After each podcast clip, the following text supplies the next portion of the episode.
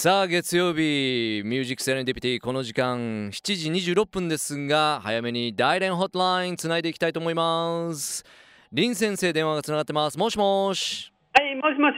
こんばん。はこんばんは。福岡のリスナーの皆さん、こんばんは。今回もよろしくお願いしますおよろしくお願いします。林先生もあのご覧になりましたでしょうか、あのスターファコという新聞記事ありましたねはい。ご覧になりましたでしょうか？え。いかがですか？はい、えー、そうですね。あのーもう特に大連のファッションのことについてですうね、ん。いろいろ書いてあるんですが、すよね。特に九州の福岡の方ですね、はい。えーファッションのことは大連にすでに進出しております。ですよね、まあこういったファッションでの文化交流ですよね、そうですね。うん。今日はですね、えーはい。大連の国際ファッション祭りについていろいろお話ししたいと思いおます。願いします。大連もかなりファッションねあの敏感な街だと聞いてますけども。はい、えー実はですね、うん。大連はファッションの街とも言われています。うえーなぜかというと、大連の人々は70年代からファッションに特別のセンスを持っています。うん、70年代。はい、はい、で当時はですね、大連の人々はご飯を食べなくても必ず服を買うという習慣があります。うん。大連の人は中国の中で一番おしゃれだと言われています。なる。ほどね。はい、でそういうきっかけで、うん。えー1989年からですね、え大連の国際ファッション祭りが始まったんです。えうん。で毎回の秋ぐらいで、えー中国国内でだけじゃなく、世界各地からのファッはいションメーカー、えー有名なファッションデザイナー、ファッションモデルなどはですね、大連に集めあの集まっていただいて、うんで国際的なイベントとしてですね、今まで今年は24回目ですね、ね大体にやっておりまえす。なるほどはい。で、特にその内容は後ほどご紹介しますが、特に開幕式はすごく盛大です。ですかはい。で、大体ですね、オリンピック開幕式とあんまり変わらないほどですね。そう、ですか。うん。盛大なんですよ。で、特に私は前は大連市役所にいたもんで、でその時は国際ファッション祭りですね、日本からのお客さんを主に世話させていただきましうん。て、特に98年ですね、はい。の開幕式時、えー当時はタイタニックの映画がとても流行っていました。う。ん。でその時はタイタニックの主人公の俳優さんですね、女優さんが代理に呼んでいただいて、はい、呼んできていただいて、うんえーこのタイタニックの主題歌も歌っていただきました。そうですかはい。えー開幕式はですね、その、えー例えば、いろいろですね、いあのなんていうか、出し物に参加する人だけうでん6000人だそうです。ははい。もう、かなりですね、盛大なんです。あねはい。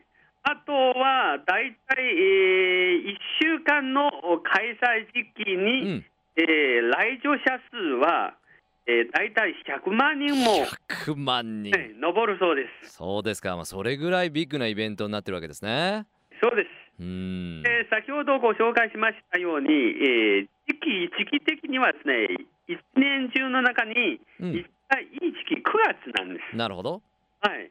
でなぜこの時期かというと、9月はですね、福岡の方はまだ暑いですね。まあ残暑ねありますねうん残暑がありますね。うん大連は一番涼しい時期なんです。うんで果物の種類も一番多くて、特に大連はですね、な果物が一番有名なんですよ。うんうんあとは海鮮も一番美味しい時期です。うんでこの時期で、えーまあ、この時期にですね、行われたら、えファッションショーの美しさを披露するだけじゃではなく、うえ大連の良さ、美味しいものも食べれると。うんということも、まあ、できるんですね。なるほどはい。でこん、このファッション祭りをきっかけとして、うん大連は実は中国の中で、うん一番最初にモデル学校ができました。それぐらいやっぱりファッションに敏感な街なんですね、で実は私は99う年、んに駐在するとき、そのファッションモデル学校の校長先生をはじめ、うん1名くらいのモデルさんですね、うんあの福岡の方に、あいろいろですね、ファッションショーをやってました。そうですかはい、大人気でした。そうですかはい。で、先ほどの話をちょっと最初の話も、まあ、話題に戻りますえと、えうん。えー今までですね、日本のファッション協会から毎年ですね、えーいろいろ参加されています。それぐらいずっとね長くやってるんですよね。うん。有名なデザイナー、例えば桂由美先生とかですね、えー森花江先生とかですね、もう毎年参加されています。で特にですね、桂由美先生は、はい。10年ほど前でですね、大連で店舗も出あしておるもうお店もね。やってらっしゃるんですよ。うん。はい、大連の一番繁華街のところに、うん。ボーンと大きな店を出されたんですよ。うん。で、福岡のファッションですね、といえば、5年前の2008年からですね、ね先ほどのサーファー、ファコですね、そうですね。のことが始まったんですよ。えであのーこれは要するに、福岡から日本のファッションを発信してえ、うん。日本の可愛い文化、可愛いファッションをですね、うん。ぜひ大連からをと、まあ、大連を通して、中国でいろいろ紹介していこうという、まあ、最初の狙いだとそう、まあ、だと聞いたんですが、はい。でまあ、この前の番組もご紹介しましたようにですね、日本のアニメは中国でかなり人気がありますね。アニメね。うん。はい、日本の可愛い文化だけではなくて、うん。今度は服の方もファッションのファッ方もションの方もとね。うん。はい、ぜひ中国で、まあ、いろいろですね、紹介、まあ、されたいんじゃないかなと思います。うん。はい、で実は特に去年はですね、い。日本ではとても人気のある青木美沙子さんがう、ん。可愛い大使としてうん。来年されました。なるほど。で、多くのですね、ファンが集まってて、で、かなり大連ではですね、大成果でした。うんはい。いやーそのようにもう本当大連と日本、まあ、福岡はじめこういう関係がずっとじゃあファッションという観点でも続いているということですね。そうです。うんはいわかりましたあの冒頭ご紹介した新聞の記事によりますと来年2月28日までの期間限定でスターファコというのが、あー登場するということですね。そうです。ね。で実はですね、この大連の商業施設の大都会のアジア総研、まあ、センターというところを、ええ私はこの前ですね、見に行ってきまあした。そうですか。うん。はい。とてもですね、立派なあのデパートなんです。うーん。じゃあそこでまイタリア、フランス、世界のいろいろなブランドはそほとんどの中に入っています。うんなるほど。